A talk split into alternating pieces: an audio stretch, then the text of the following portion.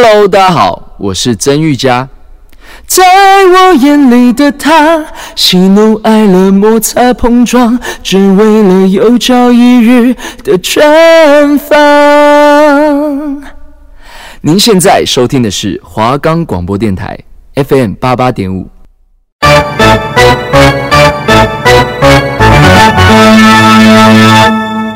欢迎收听华冈广播电台，我是主持人乐威，我是主持人乐翔。我们这个节目将为你带来 NBA 的即时赛况、选秀动向、球星的介绍，还有各个奖项的名单。在，我们会为你带来 P League 的未来的走向、新秀的补强，还有他们球队各各的战力，还有他们与 SBO 的差异，还有我们还有国内篮球联赛的各大名校的动向、球员的补强，还有他们战力的分析。你们现在收听的是华冈广播电台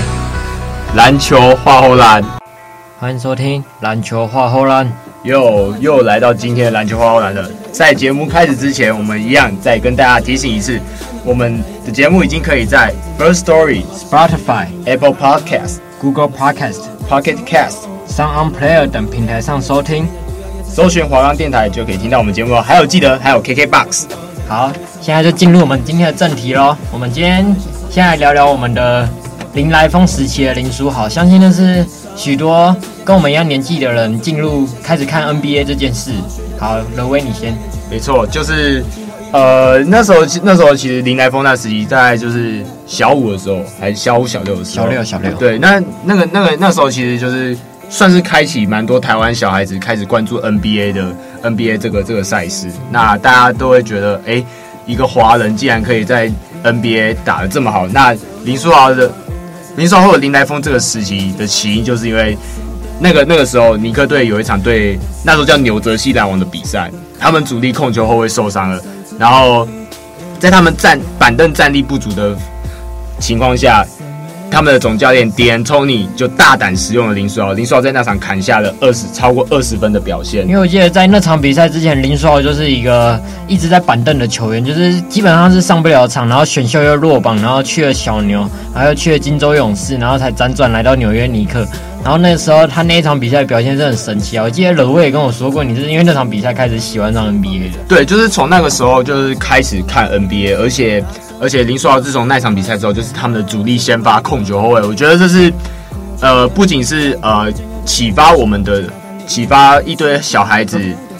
往梦想前进的一个最大的、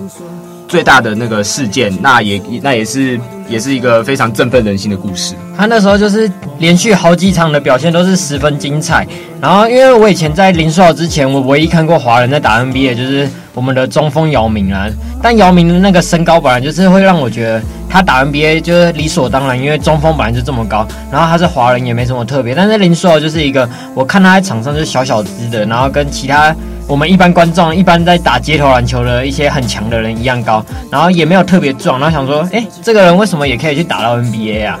我觉得他在之前的访谈，他是他是想他是说，呃，就是上帝给给了他的这个机会，那他就好好把握住那。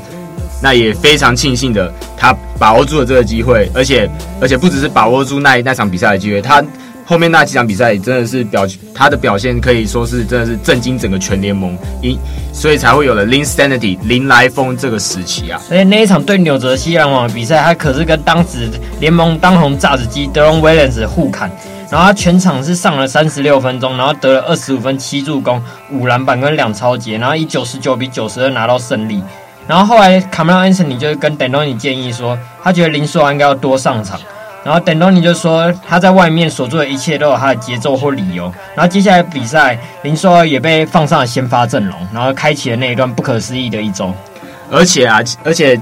在那一季，NBA 还为了他。增调就是增加了那个新秀全明星赛的新秀挑战赛的名额，就是因为有林来疯子，林书豪就破例加入了新秀挑战赛。哦，那一年我有记得，就是那一年的明星赛，我那时候刚好在菲律宾，然后就有在看那比赛。然后那时候菲律宾的人也是很喜欢这场比赛，因为亚洲人好像对于有亚洲人可以去打球，他们都是会觉得很兴奋、很新鲜。因为像是日本。中国、菲律宾，然后一些印度什么国家平常在打篮球的，然后他们看到哇，那个小黄皮肤的在打 NBA 舞台，然后还打得这么亮眼，所以那一年明星赛好像是林书豪那时候投票也是得到非常多票啊，明星赛的控卫。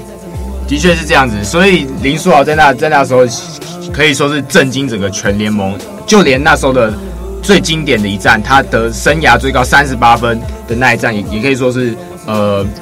也可以说是已经传遍了整个 NBA 的历史啊。那一场对的就是我们上一拜有聊到的 Kobe Bryant，然后我们记得我们也有聊过，就是 Kobe 说他不知道他是谁，然后他还是得了三十八分，然后赛后记者去问他说：“你知道是谁吗？”然后他就说了：“谁不知道他是谁？”啊，没有，Kobe 讲了非常一个非常经典一句话，他说：“他说嚯，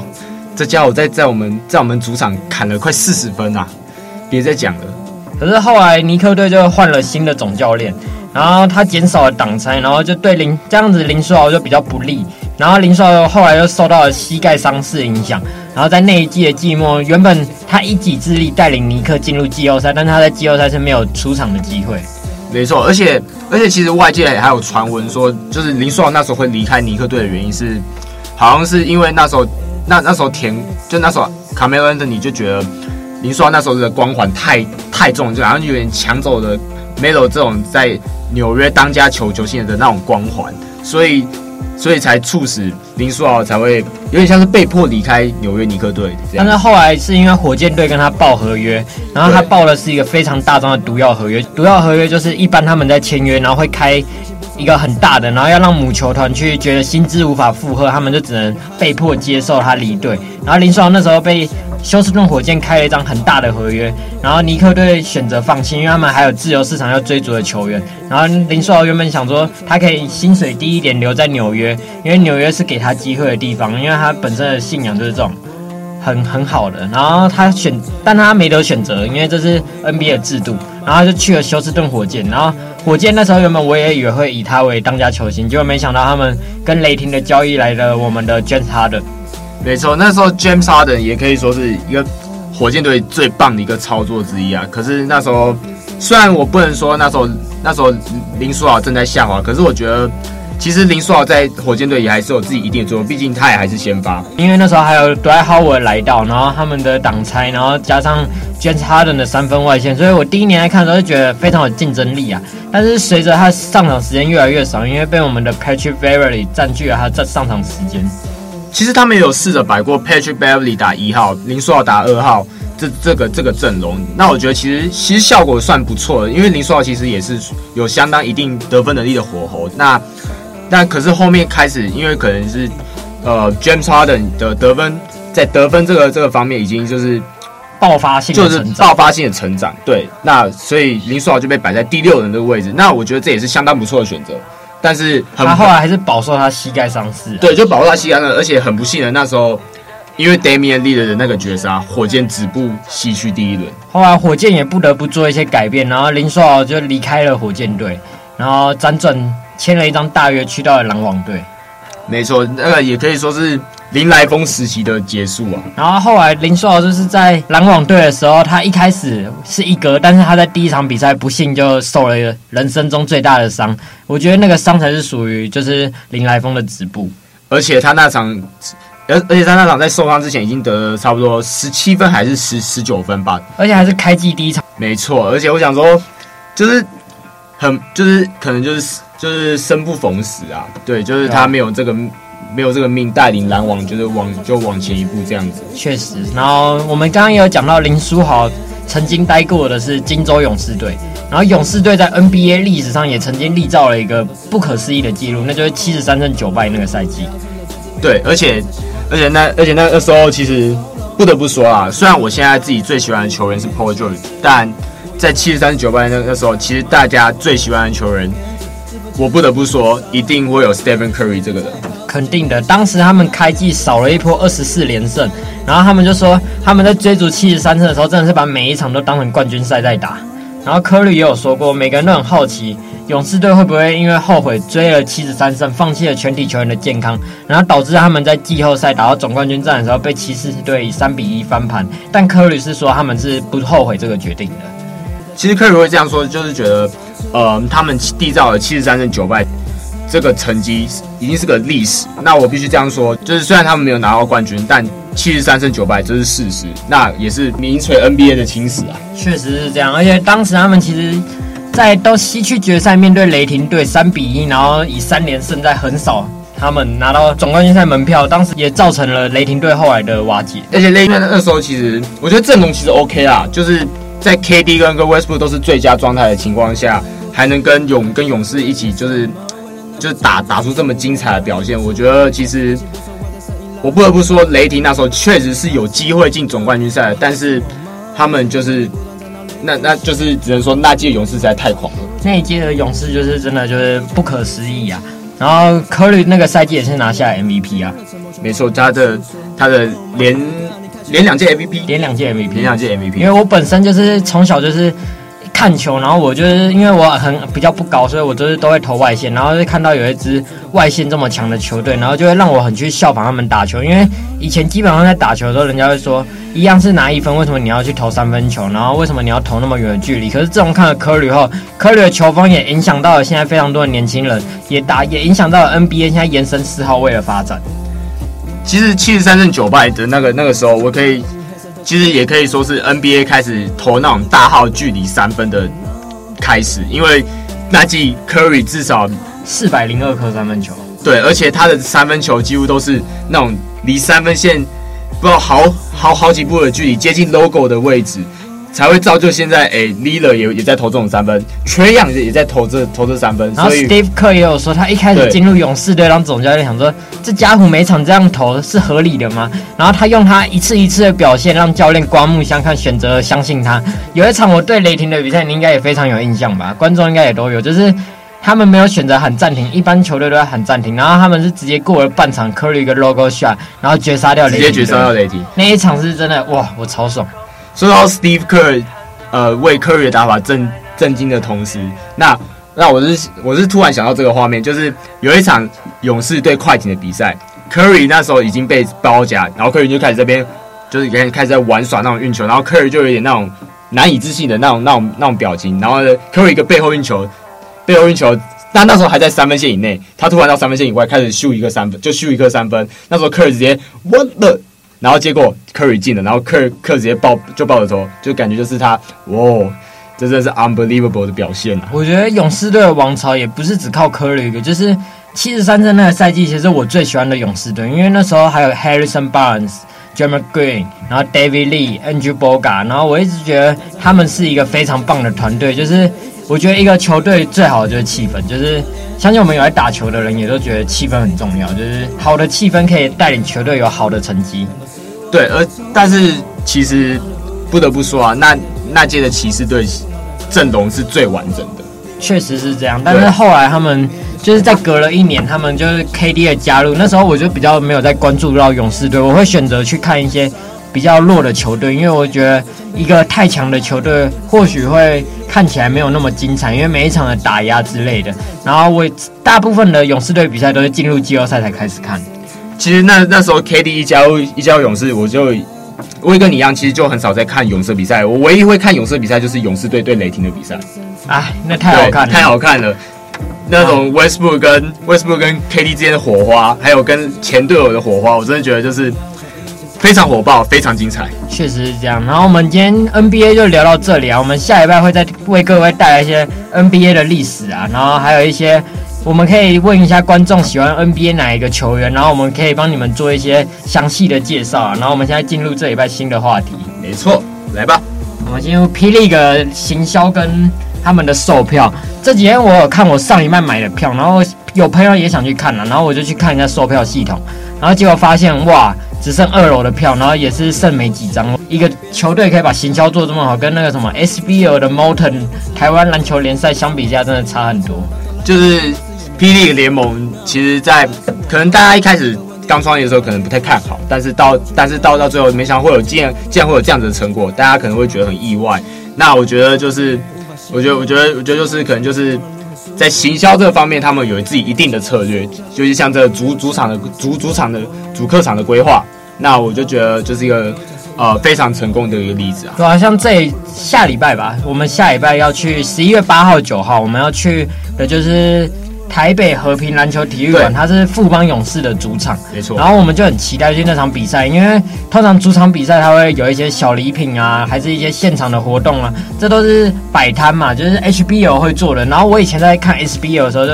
没有感受到为什么他们不会有摆摊。然后球队的主场之后也是做的很随便，然后现在我直接感受到球团满满的诚意。对啊，这些 HBO 其实说真的，其实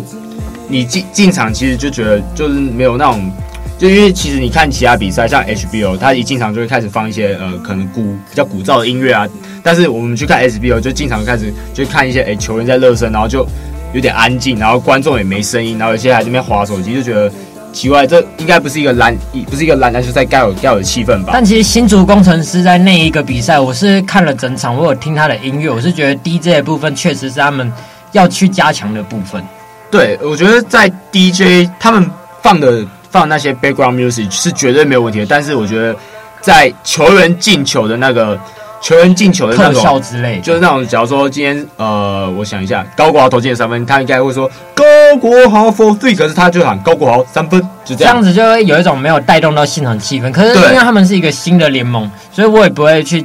对他们有太多的苛刻，但是我知道他们一定会越来越好，因为他们是很有心在做准备。没错，我相信就是之后霹雳一定在。在这种比较细节的部分，肯定会是做得越来越好。而且他们最近也会，他们最近刚办完热身赛，他们也做一个比较细节东西的检讨。我相信他们是会越做越好的。诶，最近浦原队也是有比较多消息啊，因为我们前几周有讲到，感觉浦原队是没有那么用心的在经经营这个 P. League 篮球联盟，但是这阵子浦原队也开始做一些他主场的规划了。对，尤其是在领航员的这部分哦，他开始有他结合在地的，我觉得光是这点就值得加分。然后最近有传出一个消息，就是台中台中队要创一个队，然后网友大家嘛，就是观众可能就戏称台中子弹队。啊，没哈哈，我觉得还蛮有梗的，还蛮超级有梗，而且我觉得这这个其实也蛮也蛮适合当一个球队的队伍，因为澳澳洲职篮澳澳洲职篮联赛有布里斯本子弹队，对，布里斯本子弹队，那我们觉得我台中子弹队也是。一个非常，也是一个非常棒的球队名字，但能不能成功，我们就拭目以待。然后台中，我觉得它结合地利的话，它基本上是可以招到中州科大的学生。中州也是有稳定的蒙古生，然后还有他们这几年的成绩也是大家有目共睹了。对，而且而且其实台中也是地很大，我觉得观众一定会不输新竹或是台北。我觉得未来如果规划好的话，我觉得五都各有一支球队没有问题，因为像是玉龙如果选择加入的话，他们我相信他们会冠名新北啊，然后像台北、新北、桃园都有了，然后高雄的话九泰或许会冠名，然后台南的话一定也会有球队去加入，所以我很期待未来。对，我们虽然期待未来，但这样聊 SBO 怎么办？感觉 SBL 感觉又要没落了。上礼拜我有听到，就是 SBL 跟 P League 不应该是有冲撞的，是他们应该是要结合的。因为那时候我听一个专访，是郑志龙讲到的。哦，你说篮球摸骨的，对对对，篮球摸骨影片，我觉得会看我们节目的肯定会看篮球摸骨，一定要看篮球摸骨。对我很，我个人是很私心推荐去看篮球摸骨。对，而且他的不仅主持人，主持人部分就不用讲了，我们的小四苏毅苏姐越就是。一针见血，一针见血的讲评，因为他们约到的也是越来越好。对，他们约到的来宾都是那种在篮坛一定有的，就是灵魂人物这样子。对，所以一定会比较做一些比较 real 的报道。这样。对，然后接下来我们就是有聊到霹雳，我们就是想聊一个我很喜欢的球员，就是张宗宪。他前阵子因为携带大麻电子烟，然后又被验出有大麻反应，所以被包头曼家开除了。但是上礼拜霹雳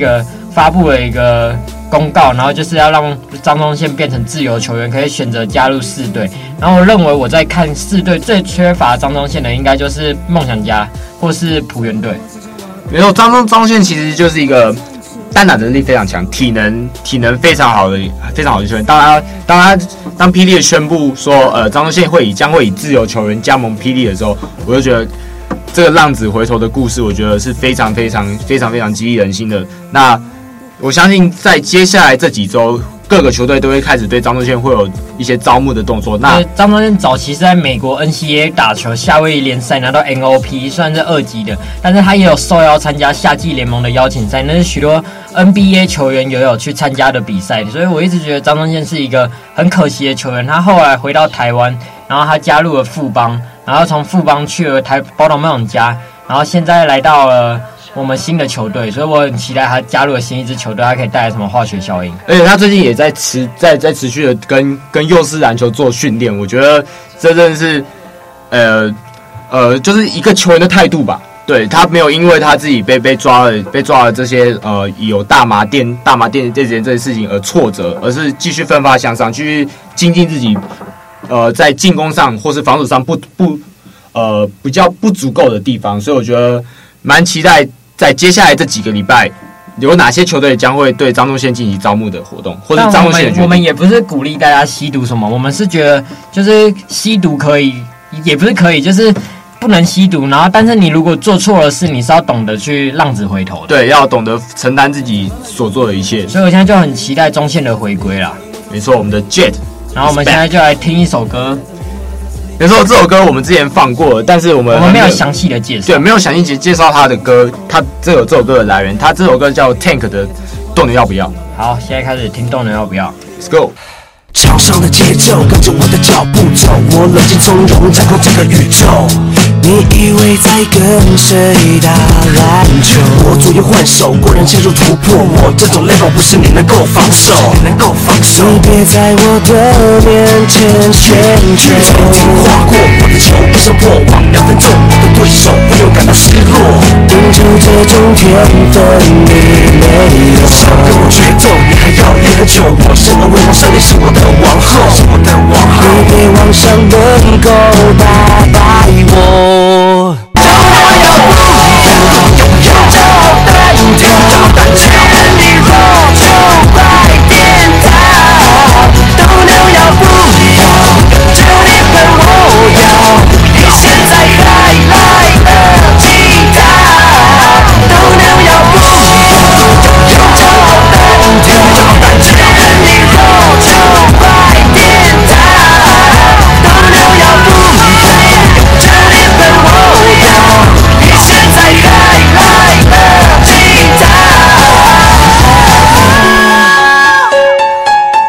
听完了斗牛要不要？我相信大家又想到偶像剧了。我们最近都找偶像剧，我们接下来会推广一些英文歌啦。我们现在已经努力在寻找英文歌的片源了。没错，我们我们其实一开始就想做英文歌，但是但是其实就是一直找不到，你知道吗？就是就是有点出了一点状况，所以我们最近在学习怎么弄出一点英文歌。毕竟篮球跟英跟美式文化是绝对分不开的，所以我们会。将会带来更多英文歌，所以大家请拭目以待啦。然后，另外题外的话，我们就是上礼拜聊到 HBL 的资格赛松山，然后因为我们聊了这个，然后我们两个主持人因为刚好星期天没什么事，然后我们就决定了我们要去看松山的比赛。没错，就在苗栗，就在苗栗巨蛋体育馆，我的家乡，我的 hometown。所以，我们这一次，我们下一次的节目，我们就会聊一下我们那次比赛看到了什么东西，或是我们觉得比赛有什么需要改进。所以，我们下一期 HBO，我们主要会以。这一次资格赛的场地跟比赛还有细节来做分析，然后我们现在就先来聊一下我们松山高中的二连霸，以高国豪为班底那一届。高国豪那高国豪那一届他砍的那个三十八分，可以说是惊为天人呐、啊！我以为那时候以为他要刷四十分，结果他那他那就上来放枪，那一场真的是精彩啊！那几年都是松山南山的对决啊！第一年的时候我记得是高国豪他们。技压南山，然后拿到冠军。然后后来第二年，他们是技压泰山，哦，是泰山，是泰山。高国豪大一，高国豪高一的时候是打泰山，而且是跟哥哥高高国强的对战。然后一个大逆转嘛，对，一个大逆转，直接拿下一个冠军。那时候他好像是高一，然后拿下了最佳新人，还有 MVP。然后隔一年好像是对南山，那时候学长孙思尧好像因为脑袋断线，所以他那时候就犯了一个技术犯规，然后被驱逐出场。而且他那时候很，也可以说是被无被仅仅才。高一还高二的吴呃高一的吴吴佩嘉整个手死，而且还是技压他一层啊那一场比赛。然后那一场比赛过后，松山他们迎来了他们的二连霸。没错，就就是我们的高国豪高国豪那届，再加上林立的那的那一届。首先，我们现在聊一下高国豪跟林政那一届。那一届一开始我也不是很看好他们啊，因为想说国豪已经高三了，但是松山下面的人感觉没有什么，因为。之前我一直看都是想说孙思尧跟高国豪在打，结果没想到新一个搭上来会这么的 match 到。对，那时候那时候的内线是一个叫吕蔡宇伦的，现在已经前往日本发展的，而且他们在控在后卫这部分，我觉得，而且我觉得其实打出一个非常惊奇的惊奇的一个表现，因为他们的后卫高国豪一百七十八公分，另外一个后卫陈宏泽只有一百七十公分，两个两个小后卫竟然能在后场搭出一个这么漂亮的化学效应，再加上吕蔡宇伦、庄家成、庄家成的，还有在张还有张赫、张赫这名前这名锋线球员，我觉得松山高中那那些阵容虽然不高，可是我觉得化学效应是整个联盟里面最棒的。但我觉得松山高中就是以他们的防守，他们会去盯人的防守，然后他们是以体力来取胜。就是很多球队，我觉得有在打系队，大家应该也都知道，就是我们基本上守全场的或是区域紧迫盯人是没有办法超过一节的时间。但是松山有时候给我的感觉是，他们感觉四节都想要去紧迫盯你的球，他们不会去用区域，可是他们就是可以让你掉球。这就是神盾的威力啊！黄万隆教练的训练方式就是以防守为。防以防守带动进攻的，他们的防守真的是，也可以说是 HBL 联盟里面最强悍的。我觉得是，的确是这样。然后 HBL 那时候南山也是打得很好，然后那一届大家普遍看好李家康可以带领他们拿下冠军。哎、欸，对，而且其实那个时候八强李湘李家康在八强赛可以表现的表现可以说是，呃，不会说到预期的那么高，可是也表现得不错。但是他在总决赛不知道为什么。他就是他的篮子就是放就放不进，就很可惜啊，就很可惜。我一直觉得 HBL 就是打到后面那种一场定生死是一个很可惜的事情。就是我一直想说冠军赛会，打个三战两胜，感觉每一队都有机会拼盘。对，而且我也我也不知道怎么讲，那那时候高国豪真的太神了，一夫当关了。我们就来聊一下二连霸，你印象最深刻的球员。二连霸最印象深刻球员，我觉得是林政诶、欸。哦，因为他高一高二都没什么打球嘛。对，而且他的成长，他的他的进步的起伏是最大的。他在高他在他高三那年可以说是打出生涯代表作，他的高举大打，他的高举高打根本是无解。因为大家那时候普遍认为国豪毕业后松山一定会走一个下坡，没想到他跟一个新人学弟林立，然后组成了一个立正连线，然后还有那时候马建豪也已经开始了，但是那时候还没那么厉害。然后那时候林正在冠军赛他一个大爆发，然后取得了胜利。对，而且在队长庄家成，庄家成其实是一个蛮，就是做苦工，他对可以得零分，但是他防守端篮板上的掌握是非常。对，他是一个非常朴实的球员，但是他就是会有一定的贡献。然后在林在林振还有林立，林立就是一个撕裂防线的球员，林正就是一个可以做撕裂禁区的球员，就是可以做苦工，也可以也可以防守的球员。那其他其他球员不用讲，松山每个球员都都是以防守起家的球员，所以基本上我觉得就是防守没问题，篮子投进，然后松山就拿到冠军。对，可惜就是这几年有没有那么顺利啊？然后我们今年也会很期待松山高中能不能拿到冠军。好，我们聊到这边就来讨论一下今天这些部分。我们每个礼拜都来聊一下我们自己最喜欢的部分，然后也希望你们可以跟我们讲你最喜欢的部分。没错，我今天今天这这期节目我其实最喜欢的部分。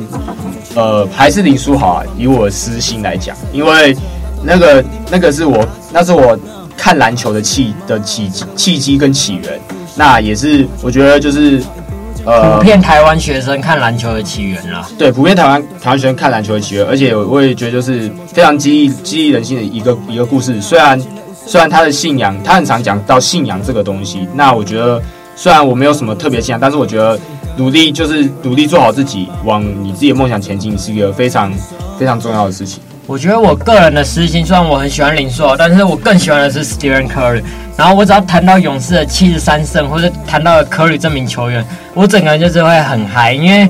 勇士给我就是一种，我不管他怎样，我都会很喜欢他。就是他这一季的低潮的时候，我也是会去关注他们的比赛，然后去看。D'Angelo Russell，哇，被交易也换回 NGV 电子然后我就每天就跟一些永民一样，就相信大家也会这样想，就在幻想我们什么时候可以赢到 Antetokounmpo 来，就是一些那种很不切实际的梦想。但是 Curry 的付出，Klay Thompson 的付出，Jeremy Green 会不会打出他应有的？双十身价还是依然当他的三单球员，就是我下一季会蛮关注勇士队这一块的啦。对，其实勇士队最近蛮多新闻的，有关于林书豪跟 Howard，其实都有在，都都是最最近媒体比较吵说，哎、欸，有可能会加盟勇士。所以林书豪他好像是 Stephen Curry，他主动邀约他要不要回到勇士队。然后我也相信，如果林书豪可以在他 NBA 一开始有机会坐板凳的地方画下他这一个球员生涯的句号，我相信是他自己想要的剧本。对，而且我也蛮期待，呃，Howard 的加入，因为我觉得 Howard 在这在这季大家看到他的改变，我觉得去勇士在补足禁禁区身高不足，还有防守还有在禁区那种篮板能力、护框能力的问题，我觉得一定会做非常大的改善。所以我相信，呃，勇士一定是会积极积极去争取 Howard 的。这是肯定的，所以我觉得下一季的勇士是非常有看头。还有林书豪这个名球员，下一季的动向也是非常有看头，所以我们期待他们下一季的表现。没错，今天的篮球话欧兰就到这边结束了，Peace out，谢谢您的收听，篮球话欧兰，我们下一周同一时间跟你在这边一起谈天说地聊篮球，Peace。